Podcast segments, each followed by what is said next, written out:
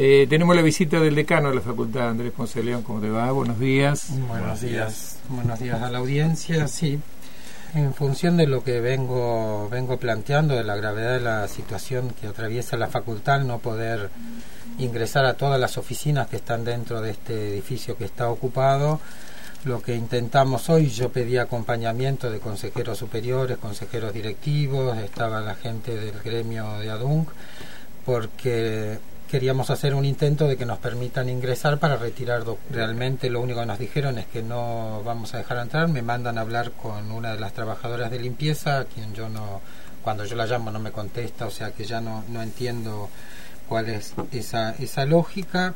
Y bueno, para nosotros era un paso necesario, yo no había hecho nunca este intento de pedirles que nos dejen ingresar y que nos dejen retirar documentación. documentación. Básicamente sabemos de lo que vamos identificando que tanto en Consejo Directivo, en Secretaría de Consejo Directivo, como en Mesa de Entradas y en Administración tenemos una serie de expedientes que para la vida de la facultad es fundamental que los podamos seguir manejando. Eh, yo entendía que iba a ser una posibilidad de destrabar un poco este conflicto y avanzar en la puesta en marcha del funcionamiento de esta facultad.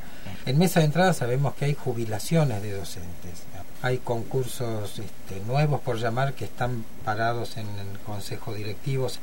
Eh, la situación es grave en términos de sostener estamos resolviendo paso a paso, digamos. Lo que yo pude averiguar hasta ahora, el rectorado es claro en el sentido de que no se va a instalar la mesa de diálogo hasta que no se levante la ocupación. Sabemos que eh, a la gente que estaba en la cooperativa y que salió de la ocupación ya están trabajando en empleos fijos. Creo que el rectorado sigue siendo esa la oferta que, que está haciendo y están trabajando en esa dirección.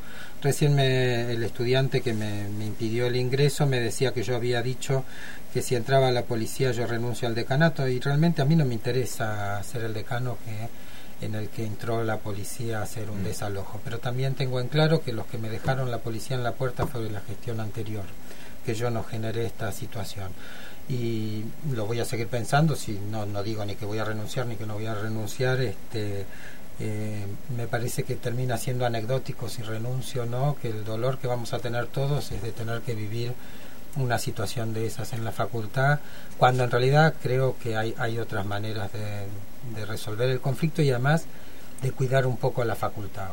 Bien, decano, gracias por acercarse aquí a la radio. Gracias a ustedes. Estás escuchando Entre Bardas.